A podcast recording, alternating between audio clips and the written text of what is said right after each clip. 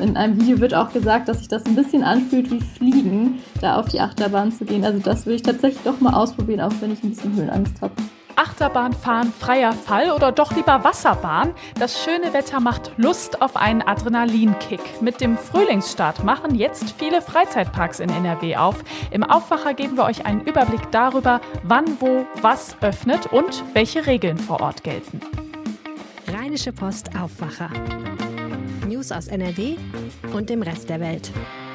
Hallo mit Laura Mertens. Schön, dass ihr da seid. Wir sprechen in diesem Aufwacher auch noch über unseren neuen Podcast hier bei der Rheinischen Post. Tonspurwissen jede Woche neu für euch.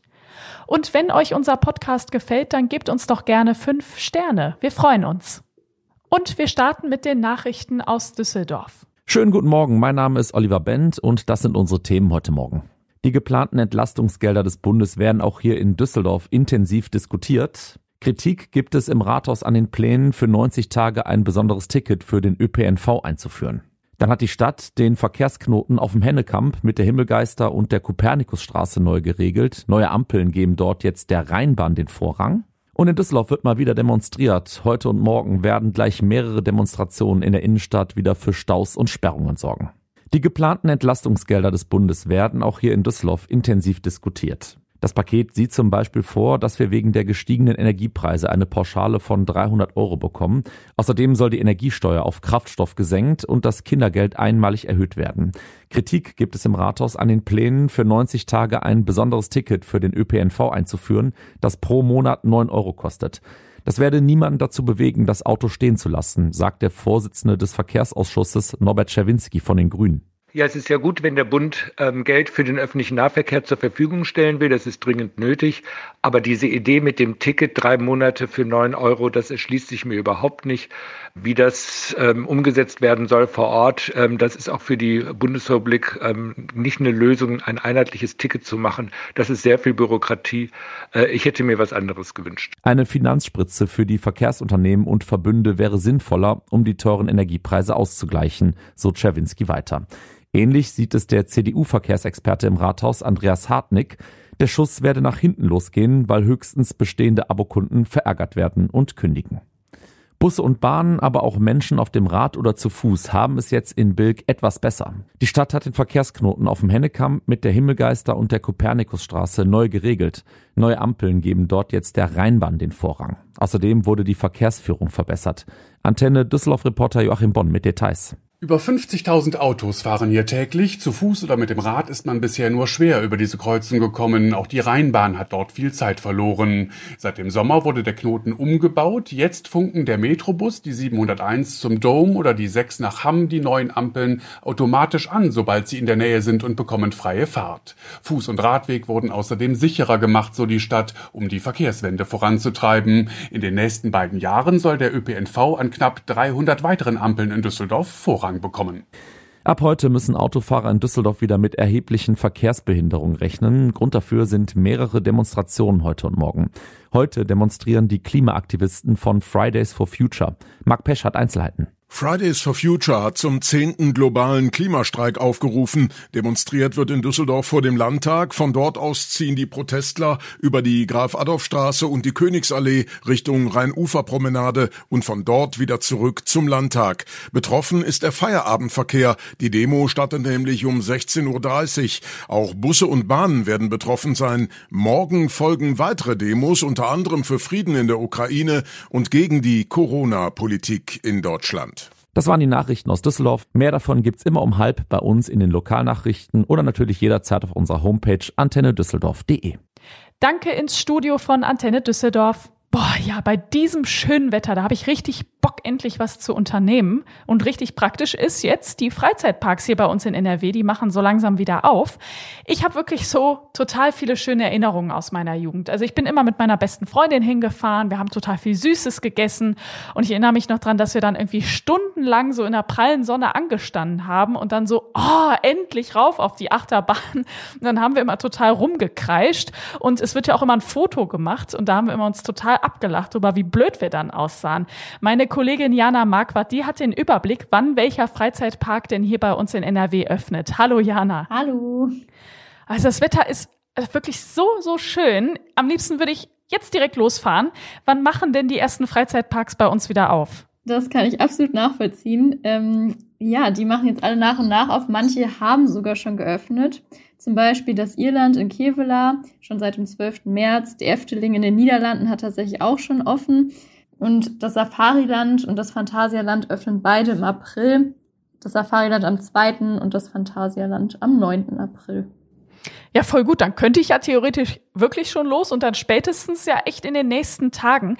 Einige Freizeitparks, die haben sich ja jetzt auch noch was überlegt, nämlich neue Attraktionen zur Wiedereröffnung. Auf was können wir uns denn da freuen? Ja, genau. Ähm, was ich besonders süß fand, im Safariland gibt es jetzt ein Giraffenbaby. Oh. genau, und ansonsten ist es so, dass der Park aber noch geheim halten möchte, welche weiteren Neuerungen es gibt. Ähm, es gibt einen kleinen Hinweis, den sie in der Pressemitteilung gegeben haben. Sie schreiben, es wird tierisch, es wird actionreich und es wird ein Stück entspannter für die Gäste. Was es genau bedeutet, weiß ich jetzt selber auch noch nicht, hm. aber klingt ganz interessant. Ansonsten hat der Moviepark einen neuen Spielplatz, der an die Strände Kaliforniens erinnern soll. Da gibt es dann zum Beispiel einen Baywatch Tower mit Rutsche, Kletterfisch, Trampoline und einen integrierten Wasserspielplatz. Und es kommen auch zum Beispiel die Stunt-Show Crazy Cops New York zurück. Ähm, die hatte lange Corona-Pause und auch das Roxy 4D-Kino zum Beispiel.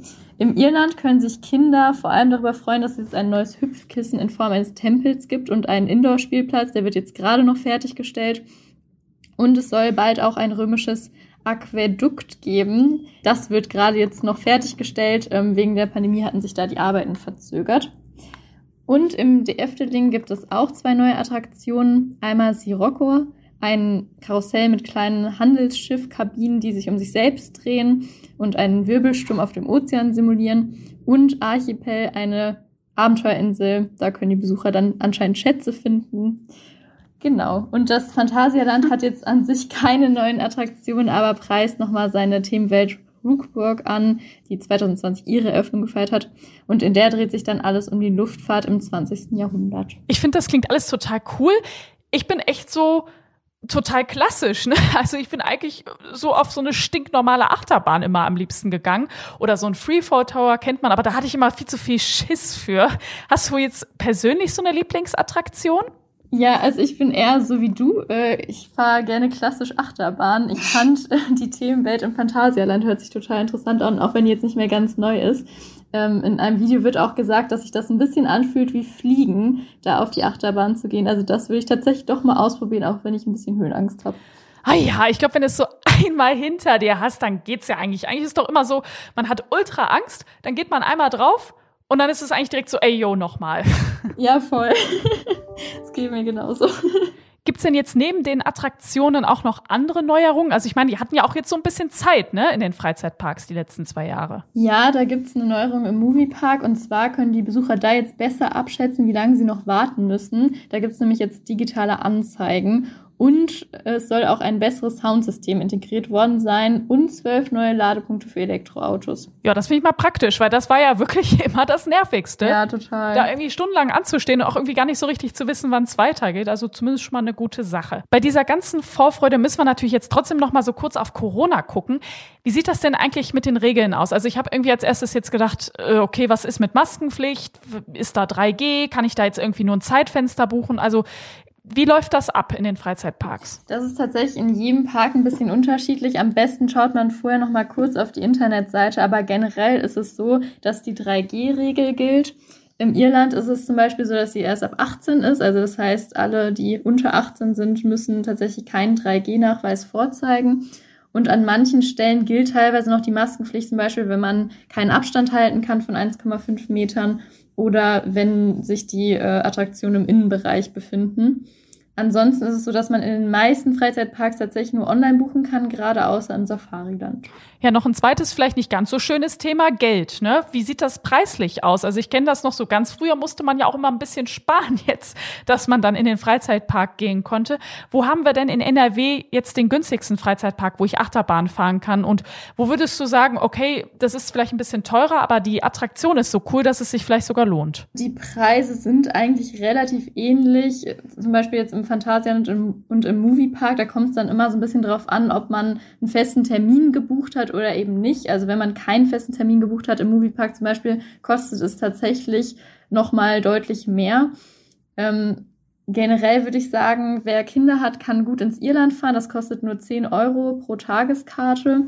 Ja, wer aber super gerne jetzt irgendwie Achterbahn fahren möchte oder so, ist sowohl im Moviepark als auch im Phantasialand sehr, sehr gut aufgehoben. Und ansonsten gibt es im Safariland jetzt auch nochmal ganz andere Dinge, dass man auch Tiere sehen kann zum Beispiel. Da ist man dann ungefähr als Erwachsener bei 30 Euro dabei. Das ist eigentlich noch echt in Ordnung.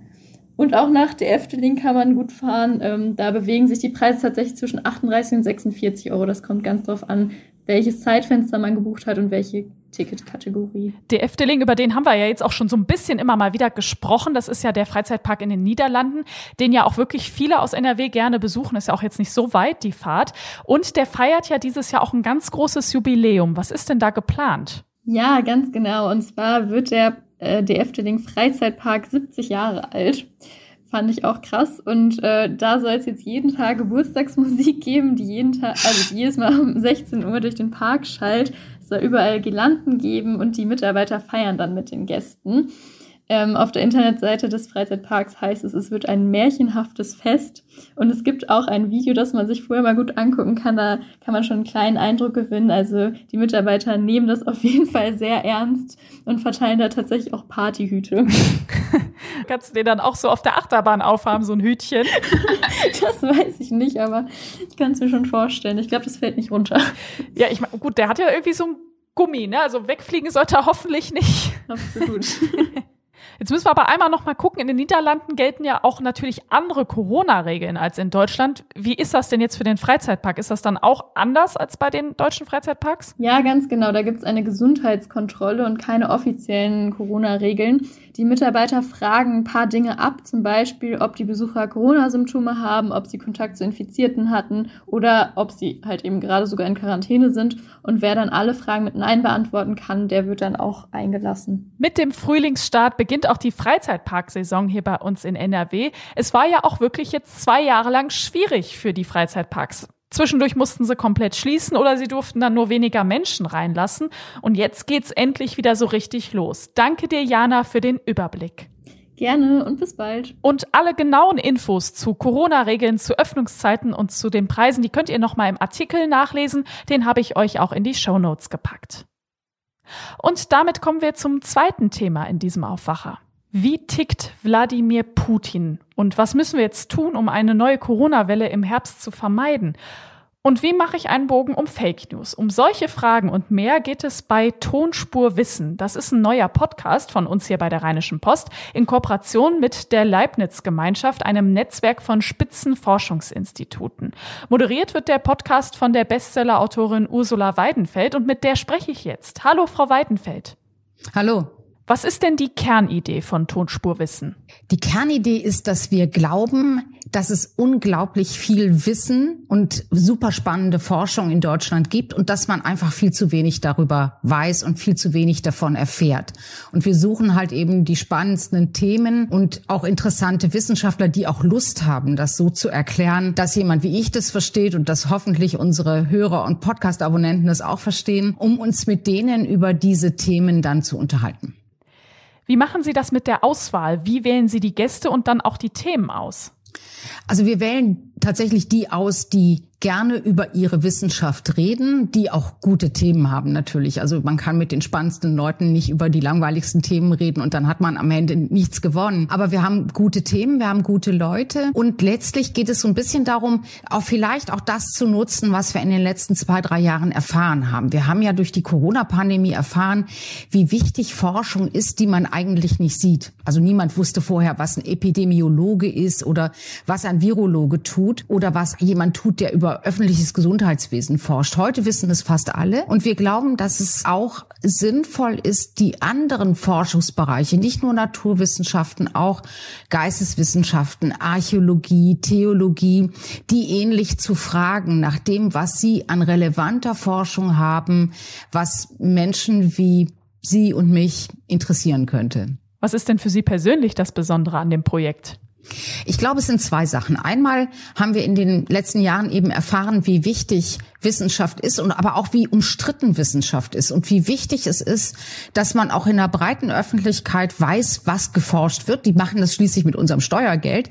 Und auf der anderen Seite aber natürlich auch darüber streiten kann und lernt, sich damit auseinanderzusetzen. Und das andere ist, das ist so meine persönliche Sicht, dass ich mit meinen Fragen und meiner Neugier immer jemanden finde, mit dem ich mich darüber austauschen kann. Zum Beispiel über die Frage, haben Neandertaler wirklich immer eine Keule dabei gehabt oder haben die anders gejagt? Oder welche Rollenmuster gab es in neandertalischen Familien? Das finde ich total spannend, dass man eben auch mit abseitigen Fragen einen Adressaten findet. So, und jetzt mal so einen kleinen Vorgeschmack. Worum geht's denn in der aktuellen Folge? In der nächsten Folge geht es um Fake News, um die Frage, wie kann man eigentlich im Netz jetzt in der Ukraine-Krise natürlich besonders wichtig, aber eben auch sonst. Wie kann man im Netz unterscheiden, ob derjenige, dem man glaubt, wirklich die Wahrheit sagt oder ob er lügt, ob sie einen manipuliert, ob geschummelt wird und auf wen kann man sich eigentlich verlassen und welche Rolle kann Social Media spielen, wenn man es vernünftig benutzt und wo sind vielleicht auch die Abgründe, die man umschiffen kann, wenn man sich mit der Frage beschäftigt. Und ich rede darüber mit Jan Henrik Schmidt, also er forscht über interaktive soziale Medien am Bredow-Institut in Hamburg. Ja, vielen Dank für diesen Einblick. Danke für die Einladung, darüber zu reden. Das macht auch Spaß. Hören könnt ihr den Podcast Tonspur Wissen auf den Podcast-Plattformen eures Vertrauens und natürlich auch bei RP Online. Und diese Meldungen werden heute im Verlauf des Tages wichtig für euch. Fridays for Future ruft heute zum weltweiten Klimastreik auf. Auch viele Städte in NRW beteiligen sich. Das Motto lautet People, not Profit. NRW-Ministerpräsident Hendrik Wüst besucht heute einen Transport mit Hilfsgütern für die Ukraine. Die gemeinnützige Organisation International Search and Rescue hat seit Kriegsbeginn schon 60 Tonnen Güter aus NRW in die Ukraine gebracht. In Aachen beginnt heute der Mordprozess gegen einen 20-Jährigen. Durch ein Autorennen auf einer Landstraße ist ein achtjähriges Kind gestorben. Und nach den Nachrichten noch ein bisschen Kultur. Der Kulturtipp von Wolfram Görz. Unter anderem geht's um ein Konzert für die Opfer des Ukraine-Kriegs. Momentan sprechen wieder alle von der Achse des Bösen. Meine heutigen Kulturtipps zum Wochenende fügen das gut hinzu. Der Organist Nathan Laube spielt in der Düsseldorfer Lambertus-Basilika ein Konzert, das den Opfern des Krieges in der Ukraine gewidmet ist. Er bietet ein großartiges, zu Herzen gehendes Programm. So dann gelangen wir in die Hauptstadt Nordkoreas, wo ein neuer Roman das bizarre Liebesgeflecht zwischen einer deutschen Bibliothekarin und einer nordkoreanischen Germanistin entwickelt. Eine Liebe in Pyongyang heißt das Buch von Andreas Stichmann, das ich mit Genuss und einem Lächeln gelesen habe, denn heiter ist es auch. Und schließlich erinnere ich an einen Barockkomponisten, den Musikfreunde nicht unbedingt auf dem Schirm haben, Johann David Heinichen. Ihm gilt eine neue CD mit Kirchenmusik, die ich nur empfehlen kann.